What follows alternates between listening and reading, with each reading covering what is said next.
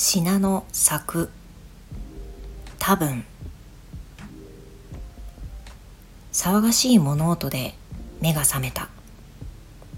親にも鍵を渡していない一人暮らしの部屋にいともたやすく入ってこられるのはついこの間まで同居人だった人間だけだ。そういえば合鍵はあいつが持ったままだったっけ？なんてことに今更ながらに気づいた。突然あいつが出て行ってからこの数週間いないという事実を受け止めるので精一杯であいつが何を残して何を持っていったかなんてことまで気が回らなかった。久しぶり。おかえり。おはよ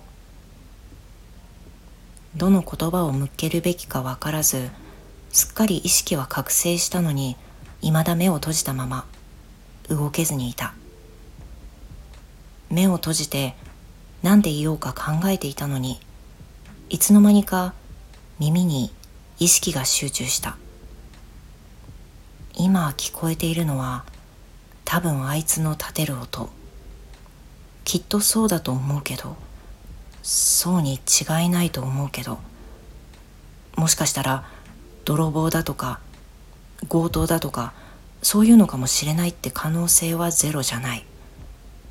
多分あいつ。そう思ったけれど違和感もあった。本当にこの部屋にいるのはあいつなんだろうか。聞こえてくる音は荒々しい。バンドンガンダン。濁音混じりの雑な音。ダダダガガガドドドギギギ。よく知っているあいつの音とはまるで違う。あいつの音はもっと柔らかで丁寧だ。濁らない音で暮らす人だ。ドンじゃなくてトン。ダダダじゃなくてタタタ。軽やかで緩やかで穏やかでいつだって居心地のいい音を耳に届けてくれた。こんな耳障りでうるさい音じゃなくて。やっぱり違う。きっと違う。ここにいるのはあいつじゃない。目を開けてもきっとあいつはいない。今この部屋にいるのはおそらくきっと管理人さんと交渉して部屋を開けてもらった母さんか不法侵入の見知らぬ誰かだ。だったらこのまま寝たふりをしておこう。母さんだったらそのうち無理にでも起こしてくるだろうし。犯罪者だったら面と向かって戦うなんて怖すぎる。刃物とか持ってたら勝ち目なんてない。ただの泥棒だったら取るもの取ったら住人にわざわざ危害なんて加えずに出ていくに違いない。下手に刺激するより寝たふりでやり過ごした方が身のためだ。ああでも大事なものを盗まれたらどうしよう。なくなってしまったら困る大事なもの。通帳はすぐに銀行に連絡すればなんとかなるかな。お気に入りの服は着倒して最近じゃくたびれているしわざわざ泥棒が目をつけて持っていくこともないか。そもそもそんなに高い服でもないのだから。スマホは嫌だな。取られたくないな。あれやこれやいろんなデータが詰まりすぎてる。奪われたらめちゃくちゃ大変なことになりそうだ。あとは何だろう。大事なもの。どうしても取られたくない大事なもの。パッと思い浮かぶのがそれくらいで自分という人間のつまらなさに気づかされたようでなんだか口の中がザラッとする。やけに苦い。正直に言うと他にも思い浮かんだけれどそれを認めるのはすごく尺なので全力で打ち消しておく。と不意に音が止んだ。5秒待っても10秒待っても何の音もしない。この部屋にいた誰かはもうどこかに行ったってことだろうか。音がしなくなってからおそらくもう30秒は経っている。1分は経ってないかもしれないけど体感的にはものすごく長い時間が過ぎたかのごとく。誰かがもういなくなったのなら泥棒だった場合一刻も早く警察に連絡しないと。目開けても大丈夫かな。さすがにもう大丈夫かな。ちょっと怖いけどいつまでもこうしてるわけにはいかないし。せーの。ギャー！ギャーって化け物を見たみたいな反応しなくても目を開けた瞬間人と目があった。ベッド脇に立ってこちらを見下ろしていたのは元同居人。そうであろうと思ってやはり違うと否定したその人がまるで以前のような日常に溶け込むようにそこにいた。あいつだったら「久しぶり」「おかえり」「おはよう」どれを言おうかなんて考えていたのに結局口から飛び出したのはまさかの「ギャー」その次に出たのも考えていた3つのどれでもない。なんで？それ以上の言葉が出てこず起き上がることもせぬまま呆然と元同居人を見上げ続けた。いやふと「立つ鳥後を濁さず」って言葉を思い出してそういやほとんどそのままにして出て行ったなって思って鍵も持ったままだったし返すついでにいろいろきちんときれいにしないとってなって少なくとも「おかえり」は言わなくて正解だったってことだ。帰ってきたわけじゃない。やってきただけ。帰ってくるつもりなどきっとみじんもない、何も寝てる間に来なくても怖いよ。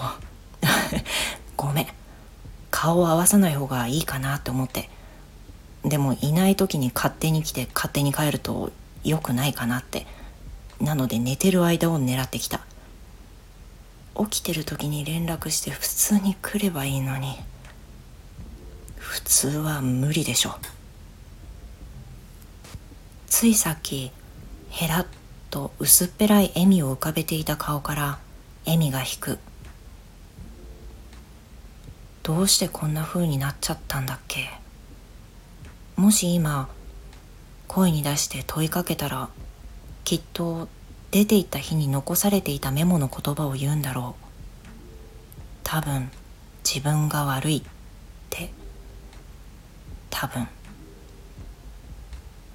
多分悪いのはどっちか片方じゃなくて二人ともだろう。多分こっちにだって要因はある。二人が続けていけなかった理由。二人の関係を終わりにする明確な原因らしい原因なんてないのに続けられなかった二人。多分原因がはっきりしないから一つじゃないから解決も改善も無意味だった。嫌いになったわけじゃないけどただしんどい。多分自分が悪いに続いた書き置きの言葉それを見て妙に納得してしまった。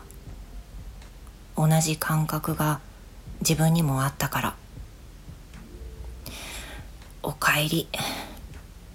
体を起こしながら思わず出た言葉。考えた3つの中で一番正しくない言葉。